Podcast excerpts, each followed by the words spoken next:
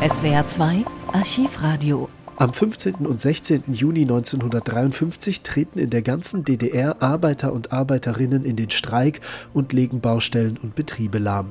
Auslöser für ihren Protest ist die geplante Erhöhung der Arbeitsnorm durch die SED-Regierung. Kurz gesagt, sie sollen mehr arbeiten, kriegen aber nicht mehr Lohn. Immer mehr Menschen solidarisieren sich mit den Streikenden. Am 17. Juni 1953 erreicht der Protest seinen Höhepunkt. Millionen Menschen sind landesweit auf den Straßen. Der Streik wird zum Volksaufstand. Die Volkspolizisten sind überfordert. Moskau schickt Soldaten. Am Mittag des 17. Juni 1953 ist die Lage unübersichtlich. Reporterin Dagmar Späth versucht sich in Berlin einen Überblick zu verschaffen. Wir sind immer noch ganz in der Nähe der Sektorengrenze im französischen Sektor und wieder kommen neue Demonstranten.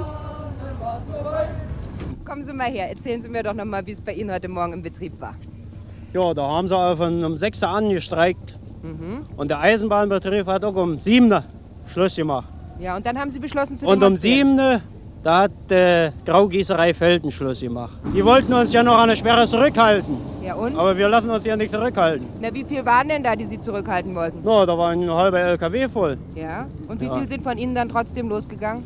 Wir sind alle weitergegangen. Ach, alle? Alle. Der? Alle durch die Bank. Aber wir haben vollständig beschlossen von unseren Arbeitern alle, also wenn einer eingesperrt wird, jeder Streik weiter.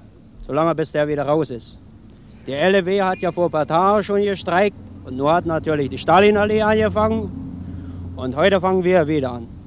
Es ist jetzt genau 12 Uhr. Wir sind auf der Ruppiner Chaussee unmittelbar vor der Sektorengrenze zum russischen Sektor. Und wieder kommt der nächste Demonstrationszug. Wo kommen Sie her? Vom Krankenhaus Henningsdorf. Wir haben mehr Schwierigkeiten gehabt wie die anderen. Wandersperren muss man durchgehen. Drei, drei Sperren haben wir durcharbeiten müssen. Ich muss erst mal erzählen, was auf eurem Schild drauf steht. Streik, 40 Prozentliche Preissenkung, HO, freie Wahlen.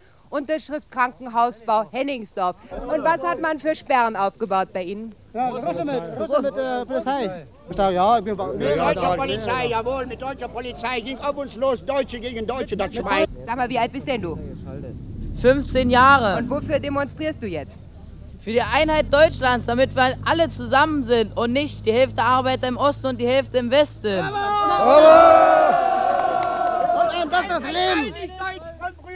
Die müssten sich wohl schämen, dass sie an der Grenze hinstellen, auf uns mit Gewehre drauf zugehen. Sagen Sie, Mann, dass die gestanden haben und davon schießen wollten. So was haben wir noch nicht erlebt, dass äh, Deutsche auf Deutsche schießen wollen. Was sind Sie vom Beruf? Hier Bauarbeiter.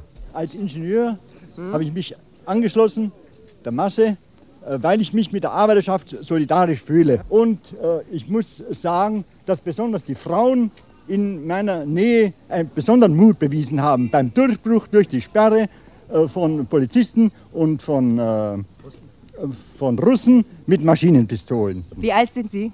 68. Und wofür demonstrieren Sie denn nun? Na, für die Einheit Deutschlands in Freiheit.